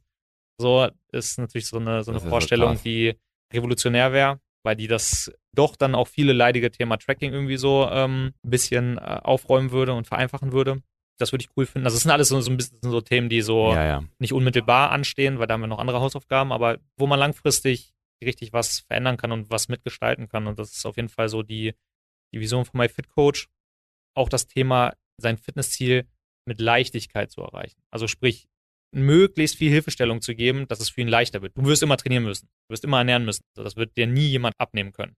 Aber die Hilfestellung und das Ganze drumherum möglichst einfach zu gestalten, so das ist, das ist das, was wir machen wollen. Wir wollen die bestmögliche Hilfestellung geben, der Athlet am Ende möglichst wenig falsch machen kann und vor allen Dingen möglichst viel richtig macht und dann, ja, mit Spaß und mit Erfolgen dann so an sein Ziel kommt. Ja, geil. Ja, ich habe auch Bock, euch da auf jeden Fall weiterhin zu unterstützen. Jetzt nicht nur in dem Bereich eben von innen, oder dass ich euch einfach sage, wie Athleten über Sachen denken. Das ist ja auch der Grund, wieso ich jetzt schon seit über einem Jahr halt auch immer wieder Inputs gebe, damit die App halt nicht nur auf Evidenz besser wird, sondern auch auf so eben Real-Life-Experience. Das will ich an dieser Stelle nochmal auch unterstreichen, dass du eigentlich sozusagen selbst aktuell als Gründer jede einzelne Nachricht beantwortest von den Leuten. Und die Facebook-Gruppe halt einfach so diesen Spirit hat, hey, wir wollen alles wissen, wir sammeln alles, wir machen alles für sozusagen den Athleten, das finde ich halt auch richtig krass, darum habe ich auch so ein gutes Gefühl. Ich sehe einfach so extrem viel Potenzial, weil die wenigsten Firmen machen sowas oder? So auch bei Science Statics. Ich meine, ich habe da auch eine Facebook-Gruppe gehabt und ich habe auch ähm, sehr viele geile ähm, Kunden-Feedbacks gekriegt, aber dass ich da wirklich jede Woche Sachen versuche neu einzubauen, das war mir halt auch nicht möglich in meinem Ausmaß, weil ich eben doch andere Sachen gemacht habe. Und das war auch ein Grund, wieso ich gesagt habe, ja, es gibt Leute, die wollen sich das selbst beibringen, die wollen selbst Videokurse sich anschauen, aber einer meiner größten Werte ist halt auch Community und ich wollte schon immer eigentlich, also ich bin jetzt nicht so dieser Alleingänger. Ich liebe es eigentlich, etwas mit Leuten zu machen und einfach zu sehen, dass wir uns da gegenseitig auch so gut ausgleichen, dass es einfach auch alles passt und euch dann eben auch jetzt von außen zu helfen, also meine Reichweite zu geben, Kunden von Science Statics darauf hinzuweisen, auch jetzt hier dieser Podcast. Wir haben viele Nerds, die jetzt hier zuhören, die genau wie ich äh, auch im Gym alles gestartet haben oder auch wenn es heute The Chain is Life ist. Fitness wird immer ein Bestandteil meines Lebens bleiben und sollte in meinen Augen auch ein Bestandteil eines jeden bleiben. Und jeder, der sagt, hey, ich möchte ins Fitnessstudio, ob das jetzt zweimal, dreimal, viermal, fünfmal, sechsmal pro Woche ist, der sollte in meinen Augen einfach die Zeit optimal nutzen. Weil warum solltest du nicht optimal deine Zeit nutzen? Warum solltest du ins Gym gehen, Zeit und Geld investieren, Energie investieren, um dann nicht das Maximum aus der Zitrone zu kriegen oder dass du da einfach noch Potenzial auf der Strecke lässt. Und deswegen glaube ich wirklich auch, dass wir da eine extrem geile Truppe sind, die wahrscheinlich auch wachsen wird in der nächsten Zeit. Kannst gerne noch einen Pitch machen, kurz. Definitiv. Also ich, äh, einen Punkt würde ich gerne noch mit aufnehmen, von den du eben erwähnt hattest, so dieses, wir verstehen uns halt als MFC als eine große Community. Und da sind, das merkt man einfach bei den Athleten, die diesen Spirit auch mitbringen. Und also es war für mich jetzt der schönste Moment bis jetzt auf dieser ganzen MFC-Reise, als dieses erste Feedback reinkam und es kam so, ey, richtig geil, ey, ich weiß genau, wie ich trainieren muss jetzt. Und es funktioniert bei mir, mein Training funktioniert jetzt so, ich habe ganz keine Fortschritte gemacht, jetzt funktioniert's. Und vielen Dank, dass ihr mir da geholfen habt und so weiter. Und so ein ganz besonderer Moment war dieser Moment, als da stand ich im, im Fitnessstudio in Hannover und dann kam einer zu mir und so, ja, ey, darf ich dich was fragen? Bist du das hier aus meiner App? Und äh, drauf an, welche App du hast. und dann meinte er, ja, MyFitCoach und so. Und diese Freude, die er hatte und so diese Dankbarkeit, das war für mich der schönste Moment. Und das setzt dann super viel Energie frei. So, das setzt dann die Energie frei, wenn du dann da irgendwie abends sitzt und möglichst schnell versuchst, Fragen zu beantworten. So, das, das gibt dir die Energie, weil das, das sind die geilsten Momente. Das ist die größte Gratitude auch bei mir immer. Das ist Schönste. Aber um auf den Pitch zurückzukommen, äh, weil du es ja gerade angesprochen hast, äh, wachsen. Wir suchen aktuell sehr dringend einen guten, guten iOS-Entwickler, der im Idealfall mit Leidenschaft auch für Fitness unterwegs ist und der halt Bock hat, in einem jungen, innovativen, vor allen Dingen auch stark wachsenden Team mitzuarbeiten, der Bock hat, halt was mitzugestalten. Also wir brauchen da jemanden, der, der wirklich Bock hat, auch Verantwortung zu übernehmen. Ja, der, der auch mit Entscheidungen treffen möchte, der mitgestalten möchte. So nicht nur mitlaufen, sondern auch mitgestalten und mit die Zukunft verändern.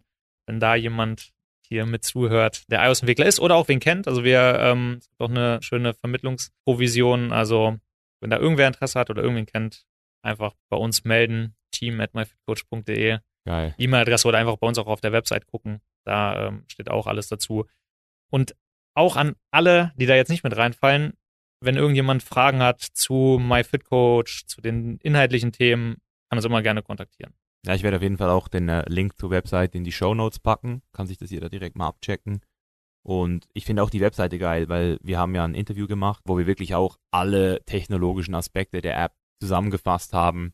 Es wird auch alles nochmal sehr sauber erklärt, auf welcher Grundlage das ganze Progressionsschema aufbaut. Zum Beispiel, das finde ich das Krasse halt, dass man das auch optisch sieht, dass es eben nicht so ein normales Progressionsschema ist, sondern eben wirklich auf ganz krassen Daten beruht. Deswegen, ähm, wenn man auf der Webseite sich das Ganze anschauen will, ein bisschen verstehen will, wie das Ganze funktioniert, dann einfach auch mal in die Show Notes checken, myfitcoach.de. Generell bei irgendwelchen Themen und Fragen zum Training, zur Ernährung, YouTube-Channel abchecken. Ja, stimmt.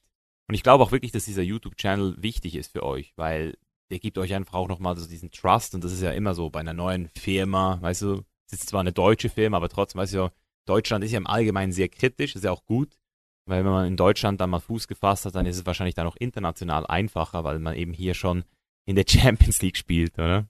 Genau. Das sind ja zum Beispiel auch so Themen. Datenschutz spielt ja eine entscheidende Rolle, muss man sich als Startup dann auch mit beschäftigen. Und das ist zum Beispiel auch ein Thema, was öfter aufkommt, wo die Leute halt nicht wissen, posieren meine Daten dann quer durchs Internet?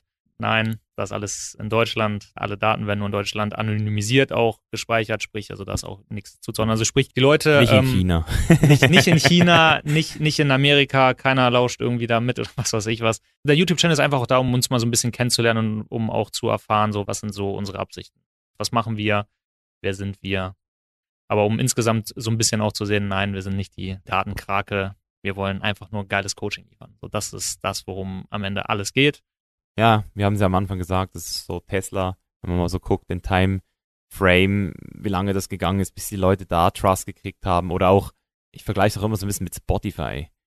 Weil das war ja früher auch so, boah, was, Geld bezahlen, jeden Monat für Spotify. Aber jetzt ist es so, es ist so richtig interessant geworden, weil Spotify schlägt mir immer Titel vor. Jeden Montag kriege ich eine neue Playlist, die ist so genau, dass ich eigentlich, ich brauche keine Tipps mehr von Kollegen. Also ich kriege immer die besten Titel.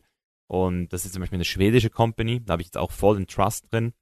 Da ist ja auch ein Algorithmus, der irgendwie was gecheckt hat. Es ist ja im Allgemeinen sowieso, dass es immer so sein wird, dass Fortschritt immer zuerst von ganz wenigen Leuten angenommen wird. Also man nennt ja das die Early Adopters. Ich kann mich erinnern, dass ich bei Swisscom gearbeitet habe, als wir dann so nur noch ein einziges Nicht-Smartphone hatten, also noch so ein Tastaturphone. Das war da also der 80-Jährige, der gesagt hat, ich will diese Smartphones nicht, ich will einfach noch Tastatur. Jetzt gibt's gar keine mehr. Also es ist halt so, wenn du halt telefonieren willst, dann musst du halt ein Smartphone haben. Ja gut, denke nicht, dass Personal Coaching aussterben wird. Ganz im Gegenteil. Ich, ich glaube sogar, dass der. Fokus mehr wieder aufs Persönliche mit Menschen kommen wird, weil dieses Online-Coaching, was ja jetzt viele machen, das ist ja auch eigentlich relativ spartanisch. Also da werden auch mit Tabellen gearbeitet und eigentlich sehr ähm, simpel und doch sehr kostenintensiv für viele junge Menschen vor allem.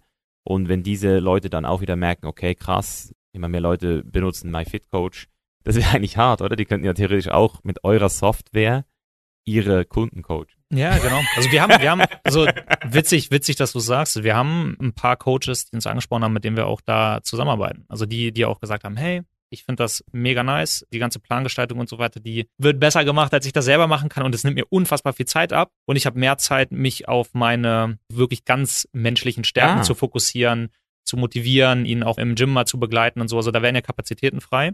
Und gut, dass du es auch sagst, ich denke auch, dass es eine gute Symbiose ist. Ja. Also Theo hat es ja mal so gesagt, so in, in dem Moment, wo bestimmte Aufgaben wegfallen, weil sie halt irgendwie automatisiert werden und weil sie gegebenenfalls dann auch besser und verlässlicher gelöst werden, setzt Kapazitäten frei. Und man kann sich noch mehr auf dann Stärken fokussieren. Und deswegen sehe ich da MyFitCoach halt auch als eine super Hilfe und eine super Ergänzung für Personal Coaches. Und da haben sich schon ein paar gemeldet. Und da Geil. sind- also sind wir auch mit ein paar schon am Zusammenarbeiten und das, das funktioniert sehr gut. Richtig heftig, ja. Jetzt, meine Freunde. Ja, ich denke, es war ein gutes Gespräch, einfach um mal so einen kleinen Einblick zu kriegen. Ich muss wirklich sagen, klein, weil es ist, geht halt so viel ab gleichzeitig. Man könnte noch viel erzählen. Ich noch weitermachen, aber ich denke, es reicht für heute. Ähm, wenn ihr Fragen habt, dann könnt ihr euch natürlich auch gerne direkt bei den Jungs melden. Alles ist Sehr in den. Show Notes und ja, Leute. Ich habe ja einen geilen Slogan definiert. So, künstliche Intelligenz, aber echte Resultate. Ganz genau, lasst uns gemeinsam die Zukunft des Fitness gestalten. Geil. Alright, meine Freunde, wir sind raus. Besten Dank und bis zum nächsten Mal. Ciao, ciao. So, und da sind wir wieder. Ich hoffe, es hat dir genauso gefallen wie mir. Bevor ich jetzt zu den Top Learnings dieser Folge komme, gib mir noch 60 Sekunden Zeit, dir zu erklären, wie du diesen Podcast hier supporten kannst. Erstens, indem du den Podcast jetzt abonnierst und nächste Woche wieder dabei bist. Zweitens, indem du jetzt auf patreon.com slash live gehst und dort den Podcast monetär unterstützt. Du kannst ab 4 Euro anfangen und kriegst dafür die Folgen früher, hast die Möglichkeit, deine persönlichen Fragen an unsere Gäste zu stellen und auch persönlich mit mir in Kontakt zu treten. Das heißt, sehr viele Vorteile für dich. Du findest den Link auch in den Show Notes. Und drittens, falls du keine 4 Euro hast, kein Problem. Auch durchs Teilen auf Social Media, besonders Instagram, Facebook und WhatsApp, hilfst du natürlich diesem Podcast hier auch bekannter zu werden und mehr Leute hier zu The Chain is Live zu bringen. Deswegen vielen Dank für jeden, der hier supportet. Und jetzt zu den absoluten Top Learnings aus dieser Folge. Also was ich auf jeden Fall schon mal sagen kann, ich fand es super spannend, wie Dr. Tim Wirth das Thema Mathematik nochmal erklärt hat. Er hat es uns richtig schmackhaft gemacht. Viele würden sagen, ja, Mathe, was soll ich mit dem anfangen? Aber wenn man eben mal sieht, was Mathematik eigentlich ist und wie es auch in der ganzen Welt angewendet wird, auch im Real Life dir helfen kann, Schlüsse zu ziehen, dann ist Mathematik eben verdammt mächtig und deswegen kann man wirklich sagen, dass ohne Mathematik nichts funktionieren würde. Also weder dieser Podcast noch Computer noch MyFitCoach, nichts würde laufen ohne Mathematik. Das fand ich super spannend, das nochmal so aus seinem Mund zu hören. Und was ich auch cool fand, war die Zusammenfassung von Maximilian in Bezug auf das Unternehmertum, auf das Startup-Thema.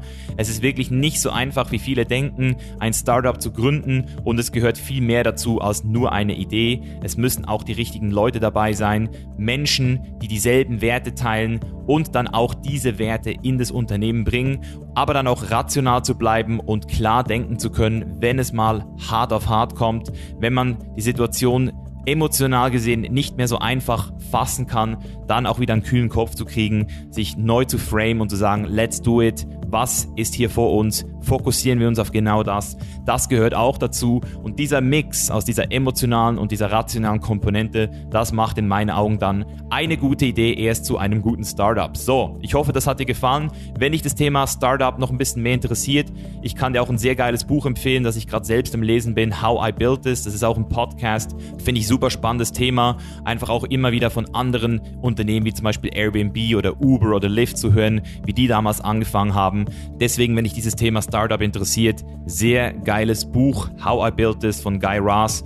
Und das war's jetzt auch. Ich hoffe, es hat dir gefallen. Wenn es dir gefallen hat, wie gesagt, teile diese Episode gerne wieder mit deinen Freunden und check auch gerne die Links in den Show Notes. Wie gesagt, MyFitCoach findest du sowohl auf Instagram als auch auf YouTube. Ich werde sowohl den Link zum YouTube-Kanal als auch zu meinem Statement-Video hier verlinken. Und wie bereits erwähnt, in diesem Statement-Video erkläre ich auch, warum ich jetzt Science Statics verschenke für die nächsten sieben Tage. Und wenn du auch profitieren willst davon, kostenlos Science Statics kriegen möchtest, dann schau dir auf jeden Fall das Video an. Besten Dank, dass du zugehört hast und bis zum nächsten Mal. Dein Mischa. Peace out.